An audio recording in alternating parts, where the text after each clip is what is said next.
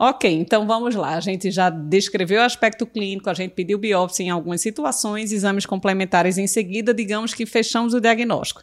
E aí, como é que a gente deve executar esse tratamento das quelites, Perla? Começando aí pela quelite angular. É, então, a quelite angular, como a gente já viu, tinha a grande maioria por excesso de saliva. Então, manter aquela região seca é uma coisa importante. Às vezes a gente bota até um cremezinho de barreira, né, naquela região para ajudar a ele cicatrizar sem estar a saliva ali machucando. Mas macerando, irritando, né? macerando.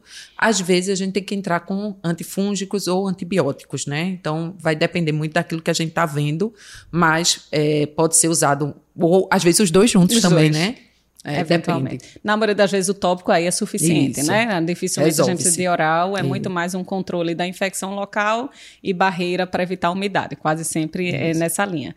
Na quelite esfoliativa, o que é que você costuma indicar? Paciente tá, ansiosa, é, mordiscando ali com aquela descamação. coisa assim, é você sentir isso na consulta, né? Às vezes o paciente realmente é muito ansioso e já na consulta já eu tá observo lá. muito o paciente, né? Então, então eu já vejo que ele tá, às vezes ele tá já machucando e diz, não, doutor, não faça isso. Aqui na consulta eu já fiz visto três é, vezes. Dá vontade de filmar o paciente. Dá vontade dizendo, de filmar. Eu não mordo, nem é. fico lambendo. E quando você está conversando, Isso, o paciente porque faz realmente é de forma inconsciente que eles é. fazem. Então, primeiro é mostrar ao paciente que ele faz, né? Se você observar já nas durante ali a sua a visita, a seu atendimento, então dizer a ele que tem que parar, né?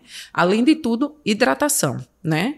É, então a hidratação é importantíssimo porque quanto mais seco fica aquela aquela pelezinha se destacando, ele vai puxando. Porque a gente fica agoniado com qualquer pelezinha que esteja destacando. Ele seja... puxa e tenta umedecer, achando isso, que a saliva vai resolver isso. essa questão da desidratação da pele. Não Mas vai, às né? vezes precisa até entrar com um corticoide de baixa potência, Sim. porque está tão já inflamado. Isso. Às vezes eu já peguei paciente por infecção também. E às vezes tem que entrar com um antibióticozinho junto com aquela pomadinha para tirar daquela crise maior e depois manter com hidratação. Isso. Então aí a gente pode, é, no caso de um processo inflamatório maior, entrar com corticoide, geralmente de baixa, no Isso. máximo média potência, ou imunomodulador tópico, é uma opção também. Isso, também. Tirou da crise, barreira, barreira, né? barreira e mudança de hábitos, digamos Isso. assim, de forma geral, e tentar, se o paciente for muito ansioso, outras medidas para controle de ansiedade, né?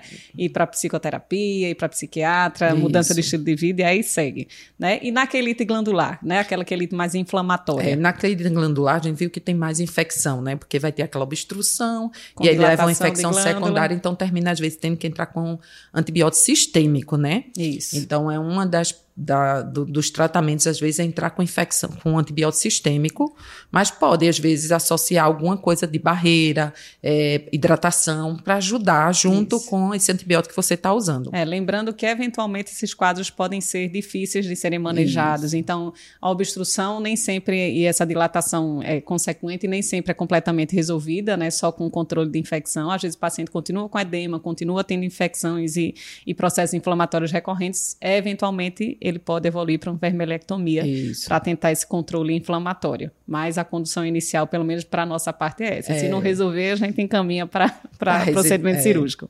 Quelite actínica, que eu acho que é o nosso dia a dia. É, a quelite actínica, a primeira coisa é orientar, né? Primeiro, orientar que ele deve usar chapéu, que ele deve evitar sol intenso, proteção solar. Então, a primeira coisa. Mas está ali a quelite, você tem que tratar. E lembrar da proteção solar labial. Labial, porque dificilmente isso, você vai passar um protetor isso. convencional no lábio e as pessoas não usam. Não Normalmente usam. as pessoas não usam. Então a Nesse... gente tem que orientar que tem proteção, protetor labial Isso. mesmo. A maioria usa manteiga de cacau, é. achando que está fazendo. Ali a hidrata, tudo, né? né? Mas não resolve. Isso. Mas não resolve. Mas hoje em dia no mercado a gente tem inúmeras marcas com é. proteção em média 30 ou mais, né? De, e a gente precisa orientar.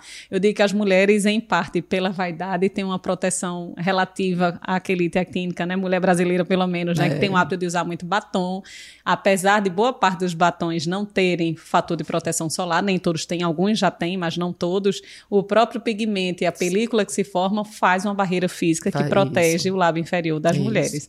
Então, acaba que a gente visualiza muito mais que ele actínica em homem do que mulher, de forma geral boa parte por questão desse hábito aí de maquiagem e esse cuidado Isso. indireto, né? É. Então, primeira coisa, quelite muito leve, pode ser só fotoproteção Isso. e acompanhamento clínico. Mas digamos que essa quelite está um pouquinho mais irritada, mais avançada, o que é que a gente pode fazer? Então, aí a gente pode optar por uma cauterização, né? Essa cauterização pode ser com ácido, essa cauterização pode ser com crio, só lembrando que a gente está falando de lábios, a chance de edema né, é muito grande, né? Então, assim, é, as queratose, as lesões de queratose acrílica que a gente usa muito, e Mikimo, Defurix, que a gente sabe que irrita muito, traz muita eritema e muito edema, no lábio fica meio difícil, né, Claudinha? Mais ainda, né? Aí, assim, eu não tenho esse costume de estar tá passando Efurix e Micmode nos lábios. Prefiro ir para as cauterizações, realmente, mas às vezes está num nível que também precisa ir para cirurgia, né? Sim. E às vezes tem que ir para uma vermelhectomia também, né? É, e eventualmente a gente vê, né? A gente, eu também sou como você, é, é, na literatura tudo isso está né? correto, né? pode ser utilizado, mas lembrar que o lábio é um tecido muito frouxo, muito mole, então isso. a reação inflamatória, o edema que é gera ali é muito grande. É. Então imagine, Mickey Moro já faz reação inflamatória absurda, às vezes na face, no dorso de mão, enfim, outras áreas que a gente trata, no lábio vai ficar uma coisa... Eu já tive uma paciente que fez, não por indicação, mas que já usava assim cloracil tópico para queratoses inúmeras, aí fez uma quelite e inventou de usar por conta própria, que já sabia, né? Vou usar de manhã e de noite, 21 dias.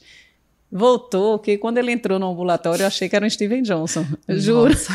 Um edema, uma crosta. Ou eu então digo, tinha preenchido. Não, mas estava assim, com crosta. Eu digo, não, faça isso. Como é que faz sem juízo? Às vezes a gente tem que ir mais devagar, se for isso. na indicação. Vamos é. fazer, prolongar um pouquinho mais o uso desses imunomoduladores ou, ou quimioterápicos tópicos para modular e o paciente tolerar o uso que o edema e a reação inflamatória é muito importante, é muito intensa, né? Então, muitas vezes, terapia destrutiva local, eu particularmente faço muito ácido tricloroacético. A ideia é você destruir aquela camada displásica e promover uma renovação celular e fazer o acompanhamento clínico. Muitas vezes o paciente tem uma quelite praticamente extensa no lábio inferior, Isso. a gente trata tudo, trata tudo, aí fica só uma área teimosinha, eu digo biópsia aqui. Quando vê tem um sequezinho, sequezinho é ótimo, né?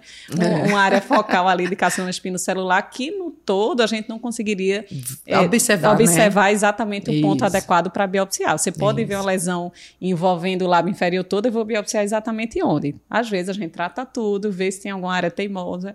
Peraí, tá insiste, demais. Aí né? eu vou biopsiar aqui. Isso. Pode ser que já seja um SEC, né? Um padrão já invasivo inicial, e aí tem que ser conduta cirúrgica, né?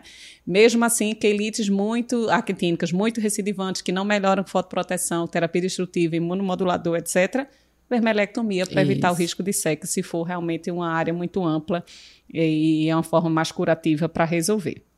O que mais? Quelites. É, tem a granulomatosa, granulomatosa, né? Que a gente mostrou ali, o edema importante, né? Em ambos os, os lábios. E tem literatura que diz depende muito do que o paciente está sentindo, incomodando, mas o tratamento normalmente é feito com corticóides sistêmicos e intra, intralesionais, né? São, é. é o tratamento mais que a gente mais utiliza na prática, né? Isso. Também não é uma lesão que chega assim no dia a dia do consultório, não, não né? Não, não. Essas são, são é, quelites menos comuns. Isso. Acho que o nosso dia a dia é esfoliativa e actínica, e actínica sem dúvida. Sem é, dúvida é isso, isso, né?